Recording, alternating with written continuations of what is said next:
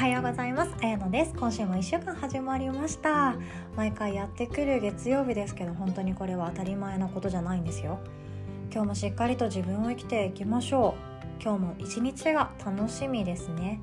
っていうこんな言葉なんですけども今日一日が楽しみだっていう風に朝一番に自分の気持ちを整えてあげると脳はどういう動きをするかご存知でしょうか？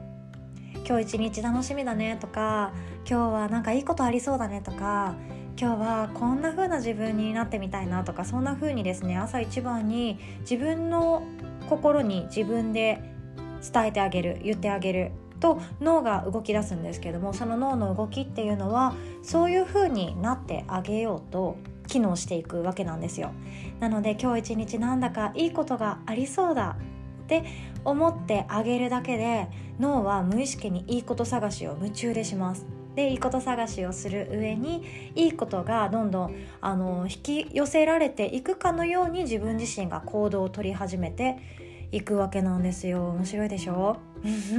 私はヨガの勉強をしている上で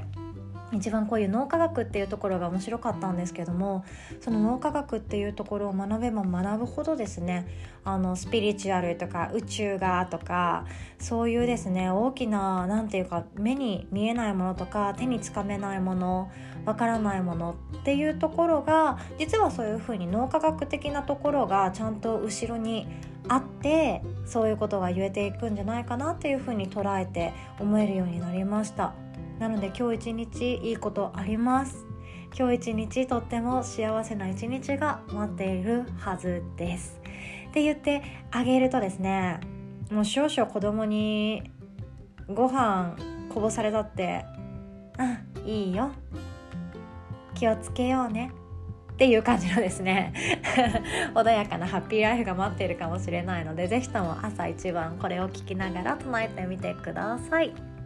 で今日はですねそういうちょっと脳のお話もしようかなと思っていてで人間関係ってほぼ私たちの幸せも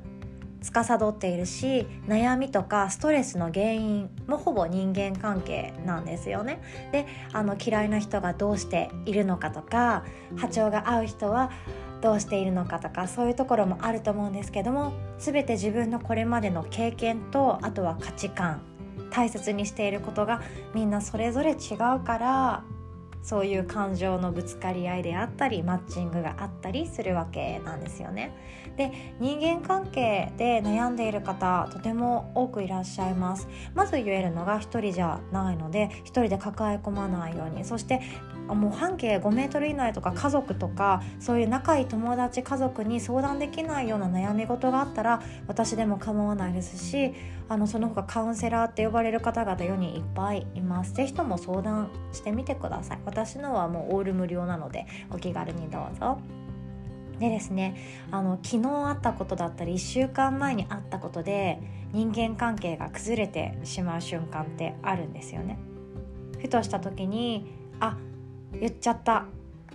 言ってしまった。傷つけてしまった。っていうこともあるしあとはあの人からこんなことをされたこんなことを言われてしまった深く傷ついたもうあの人と喋りたくもないみたいなそんなですね。一日そして一瞬の間にその人とその人の人間関係が崩れてしまったり傷がいってしまうっていうことは本当世の中たくさんあります。私もたくさん経験しました。でもあのそういうことってですねずっとそこで自分が傷を負っていてもその傷が私の人生をこれからどうにかしてくれるわけでもないし傷つけてきた人や傷つけてしまった相手が自分に対して自分のことを幸せにしてくれるわけでもないんですよね。なのでそういう経験もう深く考えてしまっている傷やあとはそういう何て言うかいざこざがあって過去を振り返るのが少し辛いなっていう方はですね誰も救ってくれないんですよ。前を向くしかありません。で前を向いていく時にその過去の事実っていうところをどう捉えていくかが大切になってくるかと思うので今日お話ししたいなと思ってます。で脳科学のお話一番初めにしましたね。で脳って本当に自分が思った通りに動いてくれます。思い込みってすごくって思い込んでしまったらそうしか考えられなくなっちゃうんですよ。なので私のことをいつもなんかカミカミだしせっかちだしなんか落ち着けないなって一瞬でも思ってしまったらずっとそういう風なあな色眼鏡をかけて私のことを見るだろうし苦手な相手友達がいればもう過去にこんなひどいことを言われたからこの人はもう絶対許さないとかあの他の人も絶対に傷つけてるに違いないって思ってこれからも接してしまうわけなんですよね。でも本当はそれは事故だったりあの言葉がうまく伝わっていなかったりすれ違いだったりするんですけども一度自分が思い込んでしまった脳で脳を使ってそういうふうに思い込みの機能を使ってしまったらなかなか塗り替えることはできません。でどうしてあげたらいいかっていうともし自分がなりたい自分像未来像にその仲良くしたい相手がいるのであれば過去の事実を変えることはできないんですけども意味付けを変えていくのがとてもいいかなって思います。どういうことだって思いますよね。であの以前もお伝えしてますヨガの考え方ですね。過去も変えられないし他人も変えることはできません。で変えられるのは未来と自分自身そして今に集中をして自分がどうあるべきかどうなりたいかっていうのを見つめていくことがとても大切になっていくわけなんですよ。まあこんな難しい話をしても私たちがきっとどうにかしたいのは目の前の相手だったり不快に思う相手だったり仲良くなりたいけど一歩踏み出せない相手だったりもう関わりたくないけど仕事で関わらなきゃいけない相手をどうにかしたいとかそういう話になってくるんですよね。なのでそうなっていく時に生きづらい世の中っていうのは自分自身で作り出しているっていう風なお話も以前したんですけどもそういう風にですね生きづらいところ人間関係を生きづらくしているところ関係を悪くしてしまっているのはもしかしたら自分自身かもしれないです。なのでそれを打開するためにはですね過去の自分の考え方や抱いた気持ちそして起こった出来事に対する意味付けを変えていくのが私はいいと思っています。例えばなんですけども苦手な上司先輩からもうすっごい傷つくことを言われた。もっと頑張れよとか全然ダメじゃんとかで仕事に対しても自分自身の性格まで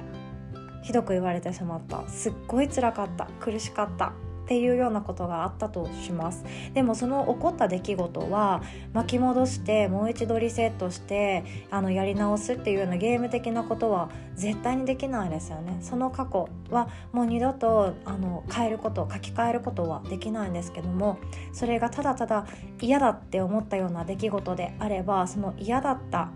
っていう出来事の意味を付け加えてあげるんですね。で嫌だったけれども本当のところはもしかしたら何か別のことが言いたかったのかもしれない。でそこからさらに物を転機にですねいいように考えてあげて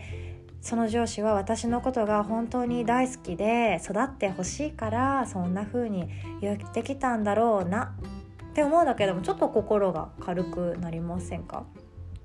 ただただ嫌な出来事で終わってしまっていることそしてそこから一歩がまだ踏み込めていないような出来事があったとしてもそこに対する意味付けは変わっていきます。